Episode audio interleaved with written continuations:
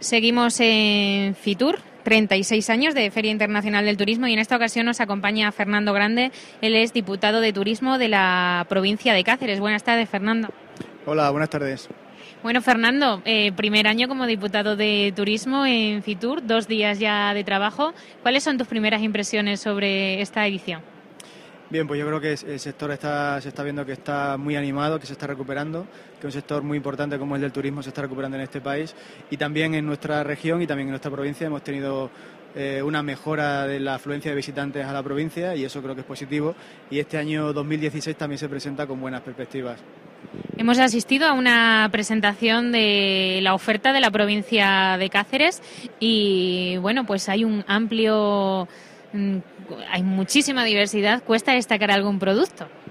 Sí, bueno, eh, efectivamente, tenemos una gran diversidad, gran calidad de productos turísticos, de destinos naturales, de patrimonio cultural, eh, rutas gastronómicas.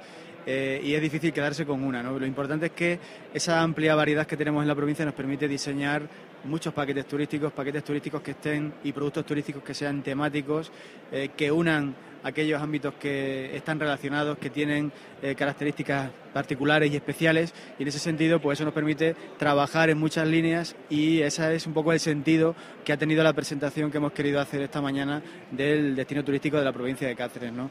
Hemos querido eh, presentar por una parte varias líneas de actuación que va a comenzar la, Diputación de Cáceres, el área de desarrollo y turismo sostenible eh, que hemos eh, creado nuevo en, esta, en este comienzo de la, de la, legislatura y que nos va a permitir trabajar pues, de manera transversal en muchos ámbitos, en muchas líneas de actuación para diseñar esos nuevos proyectos turísticos. Por ejemplo, vamos a hacer un recorrido en estos minutos, si me lo permites, por la provincia. Empezamos con esa Sierra de Gata, eh, con ese parque cultural. Sí, efectivamente, el Parque Cultural Sierra de Gata es eh, uno de los grandes objetivos que tenemos. Eh, hay que tener en cuenta que se trata de un convenio, de un parque cultural que nace del compromiso de muchas administraciones, no solo de la Diputación Provincial. La Diputación Provincial de Cáceres es quien pilota este, este proyecto, pero eh, hemos considerado de gran importancia el ponerlo en marcha, el revitalizar esta, esta comarca con este parque cultural que contempla no solo actuaciones de promoción turística, sino también de adecuación de recursos turísticos y también de promoción y de actuación sobre el patrimonio eh, para mejorar su, conservación.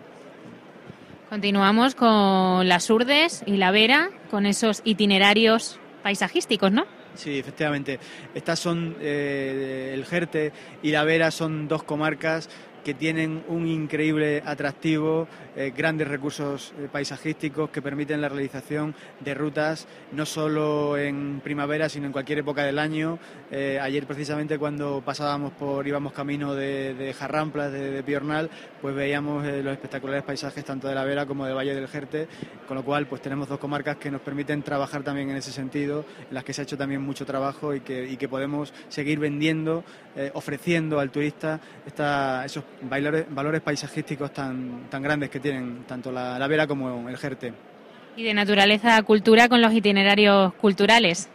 Sí, tenemos afortunadamente en la provincia un amplio abanico de ciudades eh, históricas, que algunas de ellas tienen un reconocimiento como Cáceres, otros lugares como el, Monasterio de Guadalupe, que permiten también el diseño de itinerarios culturales que vayan centrados en acercar al turista a esos lugares, ¿no? Trujillo, Cáceres, Plasencia, eh, también Coria, en fin, que hay un amplio abanico de posibilidades en las que también vamos a trabajar. Y como no podía ser de otra manera, y en cualquier itinerario y en cualquier ruta, está la gastronomía. Sí, además, eh, afortunadamente esta provincia tiene eh, muchas denominaciones de origen, indicaciones geográficas protegidas, eh, con una amplia variedad de productos, mm, con una calidad más que demostrada y más que reconocida. De hecho, la Diputación de Cáceres durante estos últimos, este último año, este año 2015, pues organizó también Tentaciones Cáceres, que no era otra cosa que el dar a conocer los productos de estas denominaciones de origen, la calidad y que acercar toda esa enorme variedad de productos de gran calidad, como decía, al consumidor y al gran público. ¿no? Con lo cual, también eh, pensando en gastronomía, pues mm, desde empezando por cualquier denominación de origen, aceite de gata urdes, pasando por queso de los ibores, miel de los ibores también, torta del casar, eh, jamones de, de, de, esa Extremadura, de la Sierra de Montanche, en fin, hay una amplísima variedad y creo que tenemos una provincia para disfrutarla en todos los sentidos. Pues con todo esto, Fernando, se prevé un año 2016 excelente porque además eh, está Trujillo que ha sido incorporado, ¿no? A la como mm, eh, pueblo, a la guía de pueblos más bonitos de, España y no podemos olvidar atrás este año ni Guadalupe ni el Geoparque. Sí, además eh, este año año año guadalupense.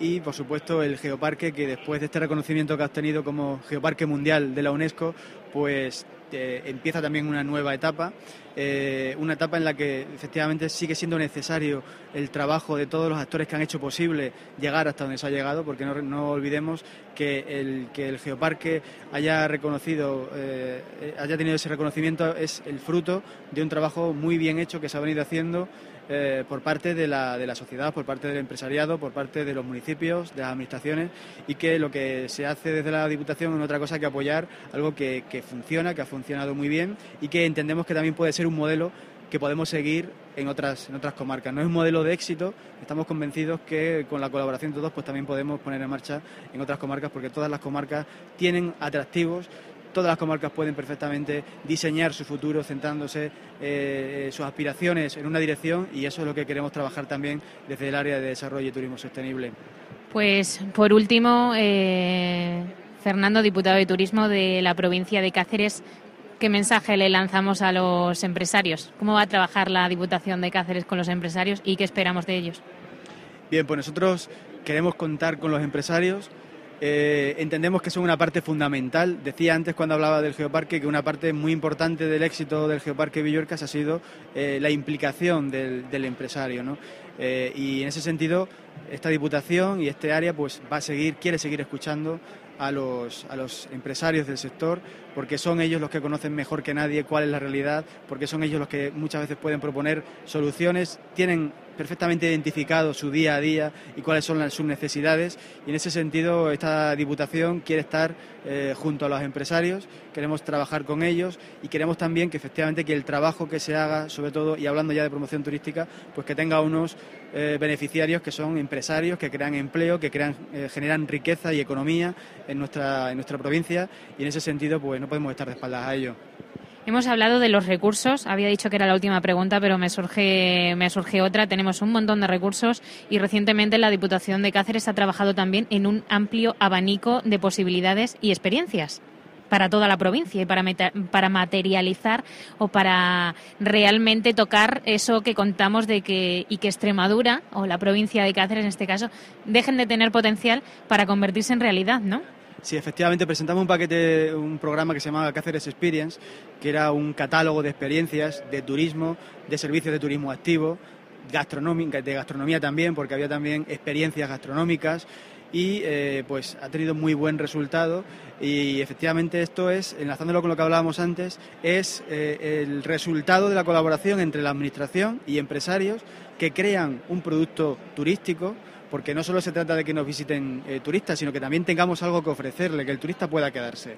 Y si construimos entre todos, entre las administraciones y los empresarios también, ponemos eh, en marcha estos paquetes turísticos, estas ofertas, estas experiencias, pues ofreceremos no solo alojamiento, sino también la posibilidad de que el turista que nos visita, que está con nosotros, pues pueda eh, vivir esas experiencias, experiencias deportivas, de ocio, gastronómicas y que al fin, a fin de cuentas eso redunde pues en que el turista esté más días con nosotros y aumentemos también las pernoctaciones.